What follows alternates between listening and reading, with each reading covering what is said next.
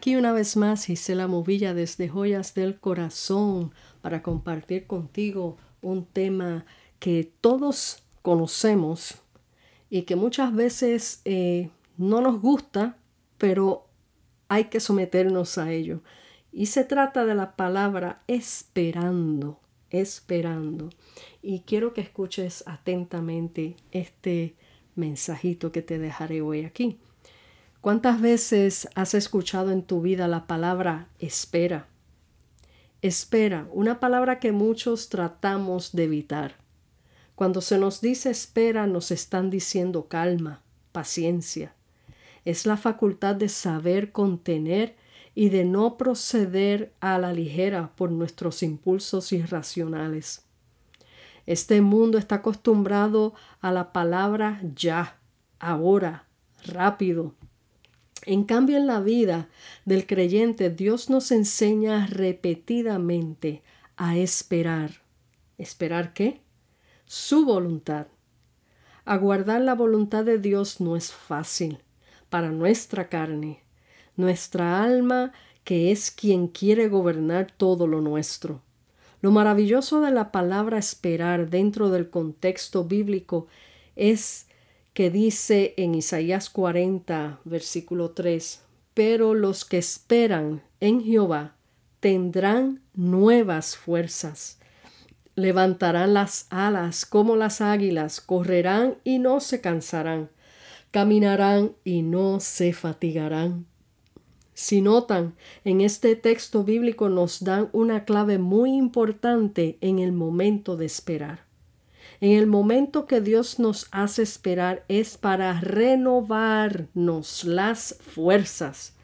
Si Dios no nos diera ese momento de esperar, nosotros estaríamos continuamente en movimiento, afanándonos, frustrándonos, y es ahí que en medio de nuestras frustraciones y ligerezas tropezamos cometiendo muchos errores.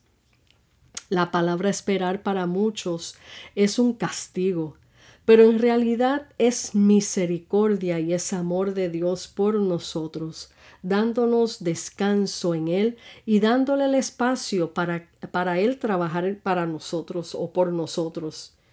El que aprende a esperar desarrolla la paciencia, pero también desarrolla la fe. Al esperar la voluntad de Dios en nuestras vidas, le estamos diciendo, te creo aunque no vea lo que estás haciendo. Imagínate el escenario de una obra de teatro y tú quieres ser partícipe de esta obra. Viene el director de la obra y te dice siéntate y observa.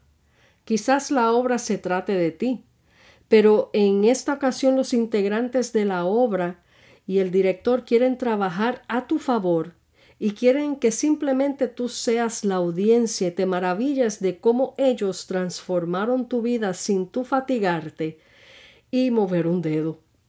Esta es la manera en que Dios muchas veces nos sienta y nos dice, Estad quietos y conoced que yo soy Dios. Eso está en Salmos 46, versículo 10. La palabra esperar también habla de un término de tiempo. Cada proyecto de Dios para tu vida tiene un término de tiempo. Ese término de tiempo es para ti, no para Él, porque ya en Él todas las cosas fueron hechas. El esperar, aguardar en Él, nos hace permanecer en Él y sus promesas. Todos nosotros esperamos promesas del Señor para nuestra vida personal. Cuando sabemos esperar en Él, sabremos esperar y creer en su venida. Quizás Dios te haya dicho o te haya hecho un llamado. Espera. Espera que Él forme en ti el carácter correcto para ejercer ese llamado. Todo en el perfecto tiempo de Dios tiene excelentes resultados y son respaldados por Él. No te desesperes, quizás hoy Dios te tenga sentado, pues Él quiere que descanses y en Él renueves tus fuerzas y sigas sus instrucciones. Yo personalmente llevo mucho tiempo esperando por ciertas promesas personales en mi vida.